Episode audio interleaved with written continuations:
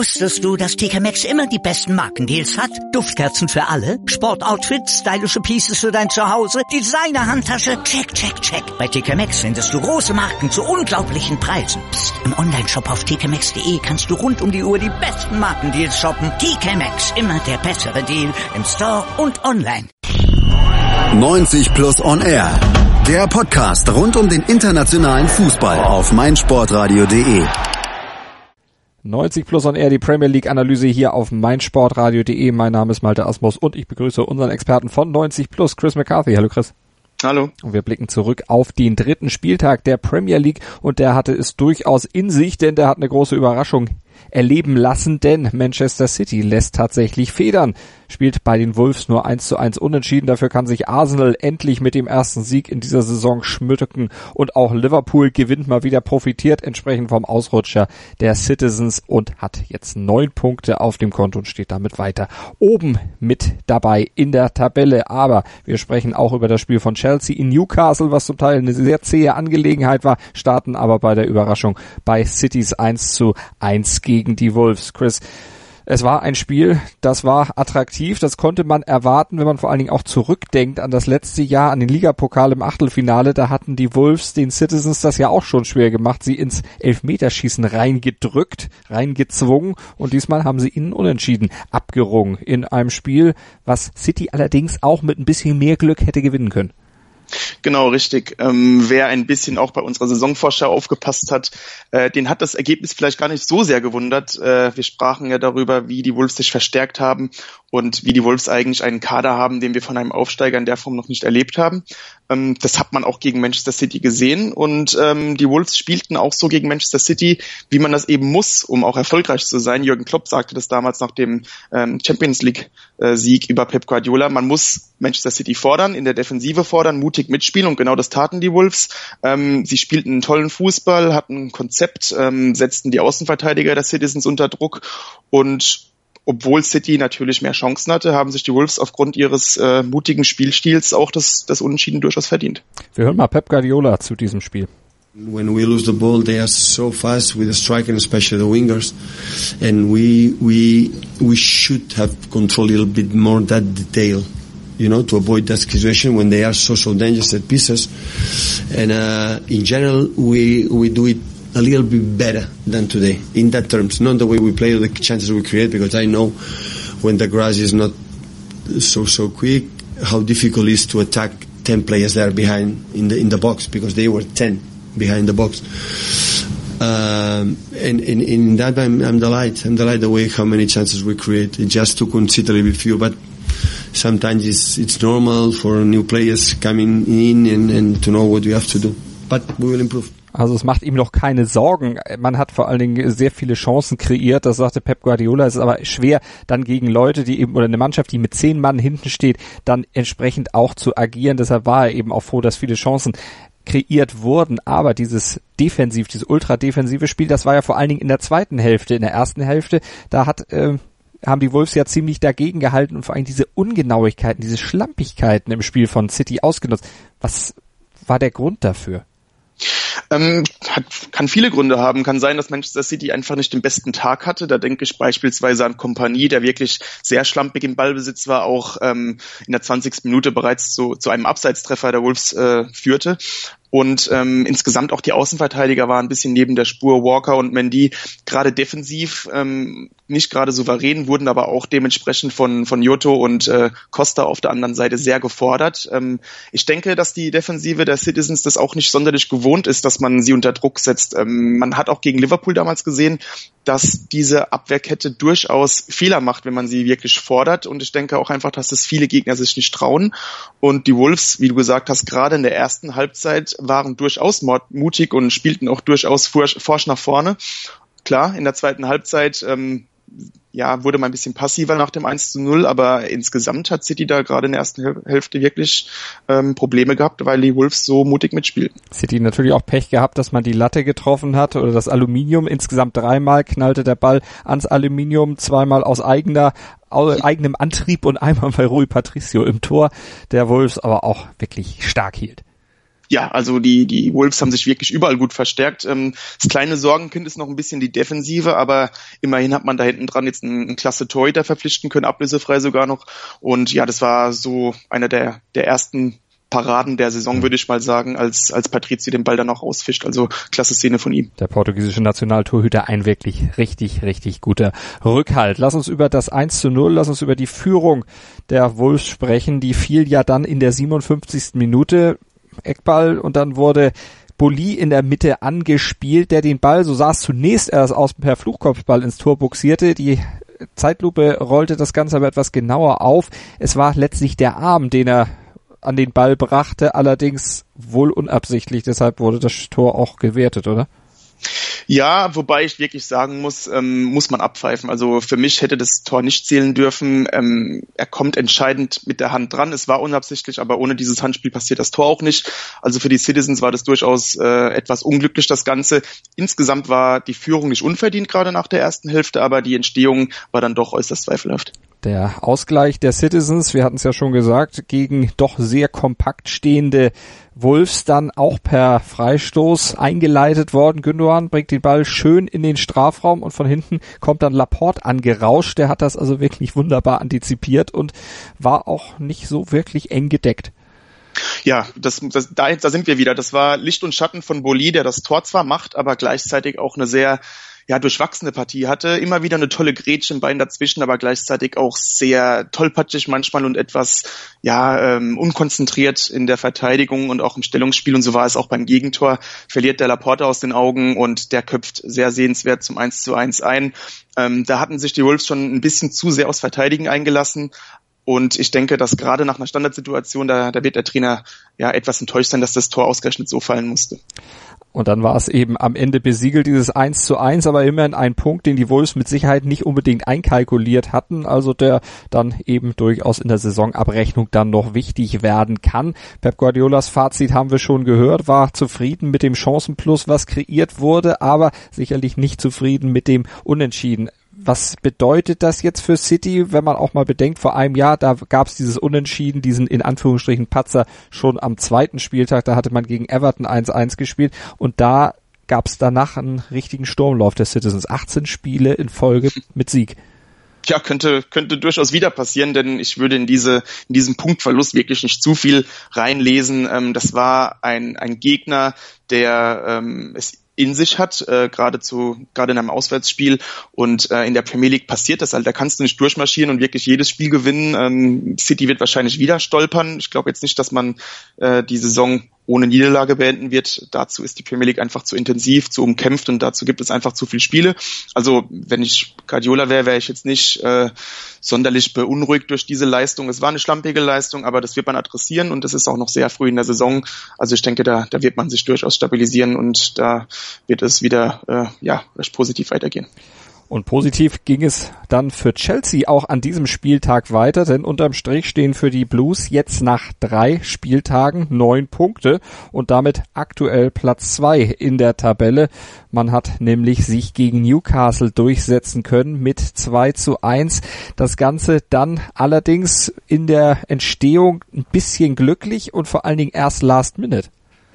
Ja, ein bisschen glücklich in der Entstehung, aber insgesamt hoch verdient, wenn man sich mal die Statistiken anschaut. Das war schon ziemlich, ziemlich krass. Ähm, Newcastle verzichtete komplett auf den Ballbesitz, ähm, was mich ein bisschen enttäuscht hat, nachdem man Tottenham durchaus ärgern konnte am ersten Spieltag. Äh, letztendlich setzte sich da die Klasse durch.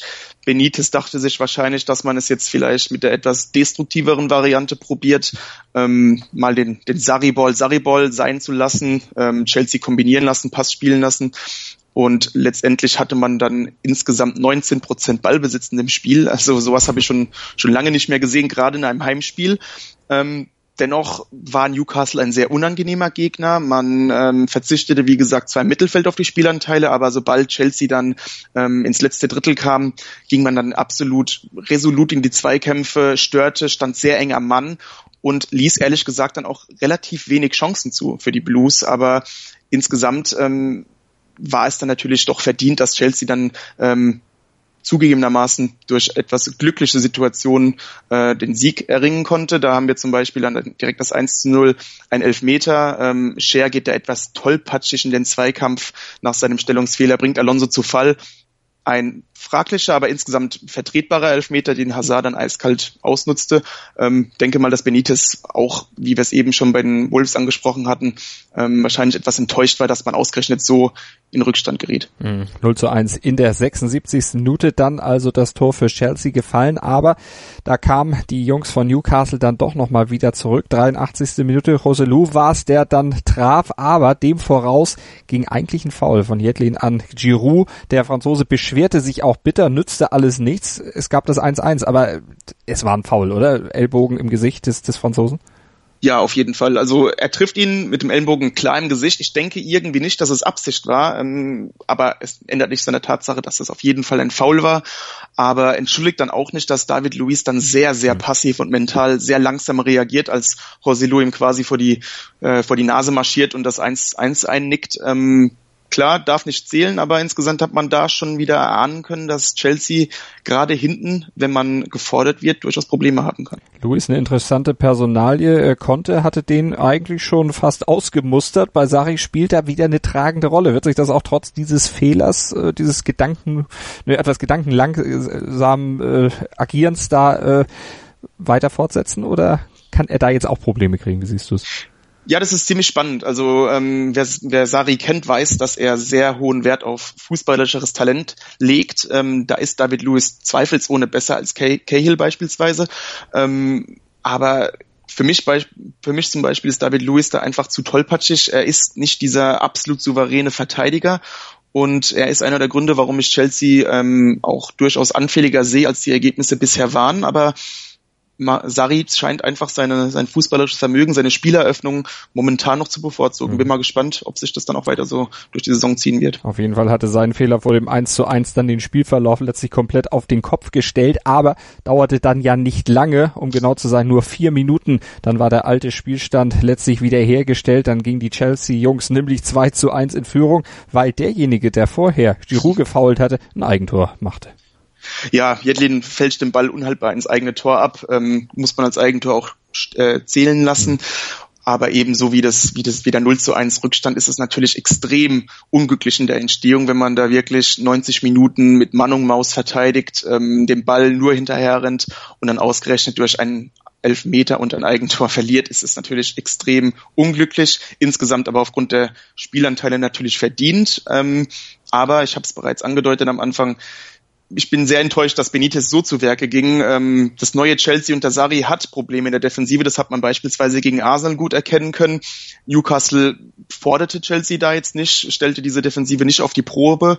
Und so wird sich Newcastle wahrscheinlich nach der Partie fragen, ob man eventuell mit etwas Glück und vielleicht mit einem etwas positiveren Ansatz womöglich dann noch etwas hätte rausholen können. Denn Chelsea, wie gesagt, im Spiel nach vorne war das gestern zumindest nicht das allerzwingendste mhm. und präziseste Offensivspiel. Das wird mit Sicherheit auch Trainer Sari sich genau angeguckt haben und sicherlich auch genau seine Schlüsse daraus ziehen. Wo er auch Schlüsse daraus ziehen kann, war, dass äh, Jorginho ein wirklich guter Transfer war, wenn man seine Statistiken anguckt. 186 Ballkontakte, 156 Pässe.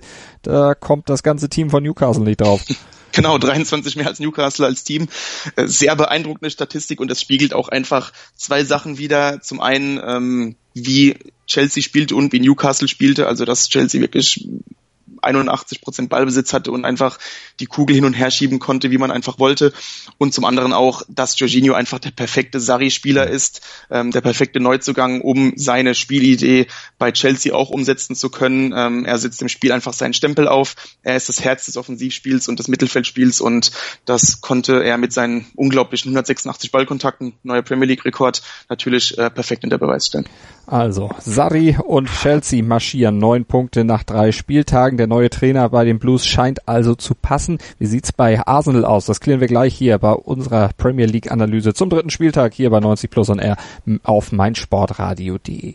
Wusstest du, dass TK Maxx immer die besten Markendeals hat? Duftkerzen für alle, Sportoutfits, stylische Pieces für dein Zuhause, Designer-Handtasche, check, check, check. Bei TK Maxx findest du große Marken zu unglaublichen Preisen. Psst. im Onlineshop auf tkmaxx.de kannst du rund rund um die Uhr die besten Markendeals shoppen. TK Maxx, immer der bessere Deal im Store und online. Hören, was andere denken. meinsportradio.de. Like it auf Facebook slash meinsportradio.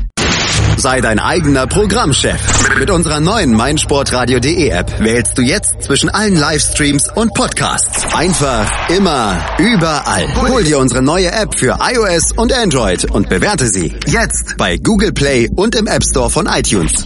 Chris McCarthy und Malte Asmus mit der Premier League Analyse des dritten Spieltags. Wir kommen zum Duell zwischen Arsenal und West Ham, also Derby Time in London und Arsenal, ja, unter Zugzwang nach zwei Niederlagen zum Start in die Premier League Saison. Da musste was her gegen West Ham, wenn man nicht diese historische schlechteste Marke von 1954 nochmal wieder egalisieren mochte, nämlich mit drei Niederlagen in die Saison zu starten. Und man kann aus Sicht der Gunners sagen, es ist zum Glück nochmal abgewendet worden. Der erste Sieg ist da, 3 zu 1 am Ende für Arsenal. Chris, du als Arsenal-Anhänger hast das sicherlich wohlwollend zur Kenntnis genommen. Kannst du auch das Spiel, dem Spiel Spiel Wohlwollendes abgewinnen? Ich kann dem Spiel Wohlwollendes abgewinnen, aber gleichzeitig ähm, war es nicht sehr überzeugend insgesamt. Ähm, man kann erkennen, dass Arsenal wirklich deutlich mehr Zeit brauchen wird, um unter Emery wirklich effektiv zu sein, als man es am Anfang noch erhofft hatte. Ähm, man sieht, es ist eine komplett andere Mannschaft auf dem Feld. Also Arsenal spielt wirklich komplett anders als unter Wenger, aber es wird Zeit brauchen und man sieht, dass Emery wirklich noch diese Balance in der Mannschaft sucht. Gegen Chelsea hatten wir das innerhalb eines Spiels erlebt, wie er ähm, in der ersten Halbzeit ähm, sehr hoch verteidigte, ähm, sehr viel presste und dementsprechend die Innenverteidigung sehr entblößte und man 2 zu 0 in Rückstand geriet. Ähm, gleichzeitig war die Offensive dann aber sehr effektiv. In der zweiten Halbzeit verzichtete er gegen Chelsea dann auf diesen Spielstil und wusste plötzlich keine Chancen zu kreieren.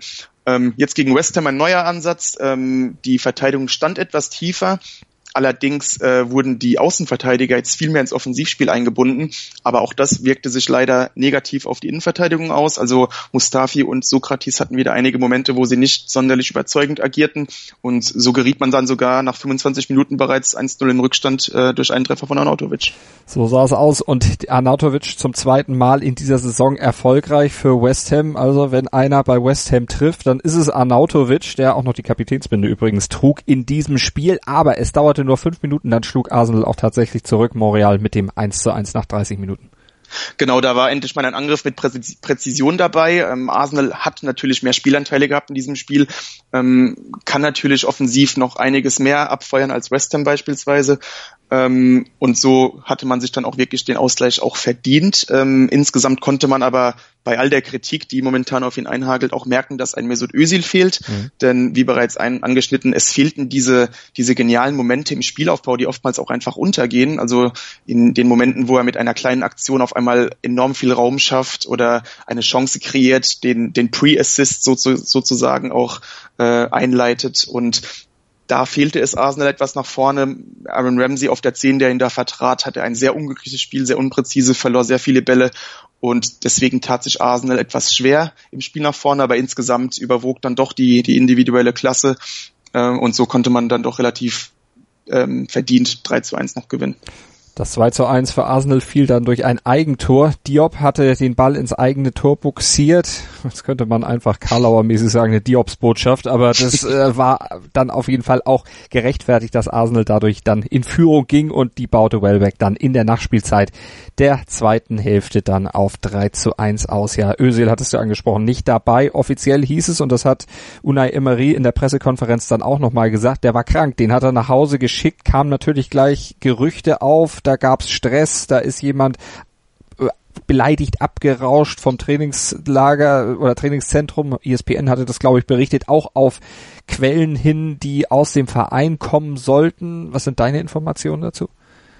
Ähm, ist eine ganz, ganz interessante Situation. Ähm, Özil wurde gegen Chelsea ausgewechselt, war damit auch nicht sonderlich zufrieden, machte auch kein sonderlich gutes Spiel. Äh, auf der anderen Seite glaube ich schon, dass Emery sehr viel von Özil hält und ihn äh, ja durchaus mit dabei haben will. Was jetzt passiert ist, kann ich nicht sagen. Ähm, Özil ist öfter mal krank, das ist jetzt nicht das erste Mal. Ähm, ich weiß es nicht. Womöglich wollte ihn Emery auch aus der Schussbahn nehmen ursprünglich, weil Özil einfach unter unverhältnismäßiger Kritik steht. Äh, vielleicht hat das auch mentale Gründe bei Özil. Diese ganzen Sachen werden wahrscheinlich auch nicht spurlos an ihm vorbeigehen. Ich weiß es nicht, aber ich bin mir relativ sicher, dass er nächste Woche wieder spielen wird dann gegen Cardiff. Dazu ist er zu wichtig. Das hat man auch bei diesem Spiel gesehen. Dazu ist seine Klasse auch zu groß, auch wenn das viele Kritiker mittlerweile nicht mehr so sehen möchten.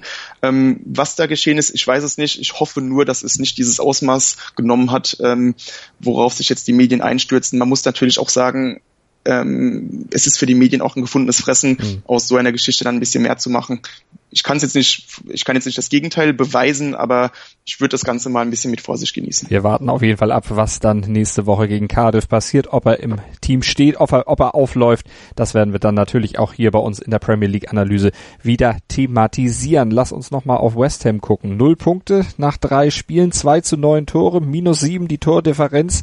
Äh, für Manuel Pellegrini ist noch einiges zu tun. Ja, wir hatten es letzte Woche bereits angesprochen. Ähm, es war leider absehbar, die, die 100 Millionen, die man im Sommer in die Hand nahm, galten vorwiegend der Offensive.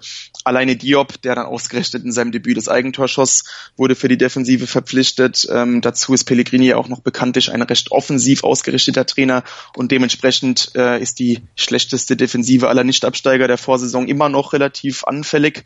Und da hat Pellegrini zweifelsohne sehr viel Arbeit vor sich, aber die Hoffnung äh, liegt wahrscheinlich in der Offensive. Da ist durchaus etwas zu erreichen, aber er wird wahrscheinlich noch ein bisschen brauchen, ähnlich wie Arsenal, um da eine entsprechende Balance zu schaffen. Am besten läuft es, wenn man auf die Tabelle guckt, aktuell beim FC Liverpool. Die haben drei Spiele gespielt, drei gewonnen, bei allen dreien noch kein Tor kassiert, 7 zu 0 Tore, also die weiße Weste gewahrt und auch gegen Brighton and Hove, da hat's zu einem 1 zu 0 Sieg gereicht, war jetzt nicht besonders glanzvoll, aber am Ende wurde gewonnen und das machte Jürgen Klopp dann auch sehr zufrieden. Wir hören mal in sein Statement aus der Pressekonferenz. Nine points after three games is I never heard anything negative about that, to be honest. So, um, didn't, that we didn't concede a goal. Nothing negative about that. But if you watch then the games, you you, you see, and um, um, we knew it before the game, and now probably a few more people know it. We have still a lot of work to do. No problem with that as well. So um, first half was, I think, like it should be. Good mindset, really patient in the right moment, passing around the formation, through the formation, creating moments, and we scored the goal. Could have scored more but then there was half time, and um, when, uh, after half time we didn't do exactly the same. Um, maybe it's my English or whatever, um, but um, the boys changed a little bit, and it was not the, the, the best idea. Let me say like this. So we, we, we didn't show the same patience anymore. So they had uh, they had their moments because we started then passing through an area where was no space, and we won the game very deserved. So that's how it should be. Also 1 zu 0 gewonnen. Salah in der ersten Hälfte mit dem Tor des Tages in der 23. Minute. Ein Linksschuss nach Vorarbeit von Roberto Firmino. Ja, was hat diesen Bruch im Spiel ausgelöst? Ich glaube nicht, dass es die Halbzeitansprache von Klopp war. Nein, aber es war, er hat es sehr gut zusammengefasst. Also die, die erste Halbzeit war Liverpool auf jeden Fall sehr dominant. Äh, Brighton im Vergleich zum, zum Sieg gegen Manchester United äh, etwas unorganisiert. Ähm, du sagst bereits, die, die Vorlage von Firmino, aber auch mit, mit kräftiger Unterstützung ähm, des ehemaligen Mainzers, der, der Dank vertrat bei Brighton, äh, Balogun, also mit einem, mit einem Aussetzer, der der Bisuma äh, in eine brenzlige Situation spielte und Liverpool nutzte das dann eiskalt aus. Aber in der zweiten Halbzeit, ähm, Klopp hat es schon gesagt, da, da war man etwas unstrukturiert. Das hat mich etwas überrascht. Also Nabi Keita verlor so ein bisschen, ähm, ja, der hat das Spiel nicht mehr ganz im Griff gehabt im Mittelfeld. Ähm, da fehlt es an Präzision. Liverpool wirkte ein bisschen, bisschen wild, bisschen hektisch. Das hat man letzte Saison schon ab und zu mal gesehen. Ähm, ziemlich bezeichnend war, als in der ich glaube 88. Minute waren auf einmal Robertson und Trent Alexander-Arnold im gegnerischen Strafraum vertreten. Also relativ suboptimal bei einer 1 0 Führung so spät im Spiel. Aber insgesamt hat es dann doch genügt für Liverpool und wieder wie letzte Woche war es für mich ein Spiel, das Liverpool womöglich letztes Jahr nicht verloren hätte, aber zumindest ein paar Punkte hätte liegen lassen können. Aber der, der Unterschied war dann die individuelle Klasse. Diesmal war es hauptsächlich Alisson, der im Tor dann einige äh, knifflige Situationen äh, entschärfte und natürlich dann auch Salada das 1-0 besorgte. Verdienter Sieg, aber Liverpool machte sich es insgesamt etwas zu schwer. Aber man hat eben gewonnen unterm Strich und Klopp hat auch gesagt, er weiß, woran man jetzt noch arbeiten muss. Klingt danach, als wenn das in den nächsten Wochen auch schnell abgestellt werden könnte. Ja, denke ich schon. Also das ist ähnlich wie bei City. Ähm, es ist früh in der Saison. Ähm, die Mannschaften sind noch nicht komplett eingespielt. Das, das ist etwas anderes wie die Vorbereitung. Man muss erstmal in den Liga-Alltag wiederkommen. Und ähm, ich denke, Liverpool wird da schon, schon besser reinkommen, ähm, auch wenn man natürlich nicht besser dastehen kann als mit neun Punkten.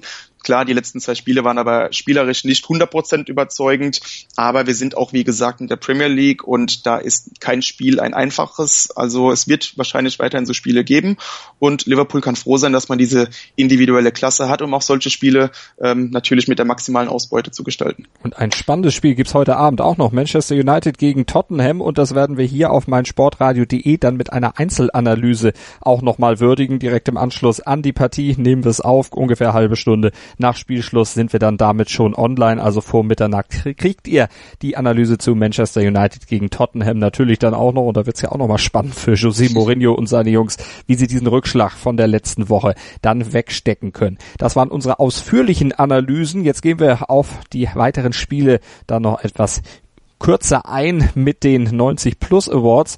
Chris und wir verleihen den Award für die Comeback-Könige beim Spiel Bournemouth gegen Everton. 2-2 ging's aus.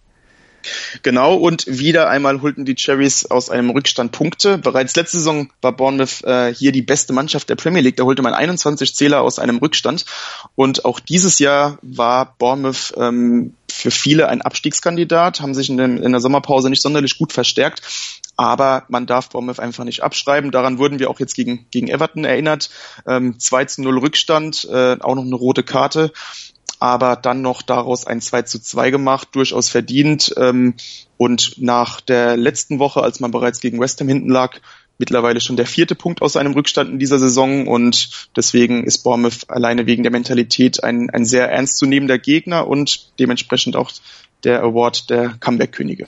Und der nächste Award geht an die Partie Fulham gegen Burnley 4 zu 2 haben die Jungs aus Fulham gewonnen. Auch André Schürle, der hat ein Tor geschossen, sein erstes seit seinem Wechsel in die Premier League zurück, aber er ist nicht derjenige, der den Award kriegt, sondern den Award für die Überlebensversicherung kriegt Fulhams Alexander Mitrovic.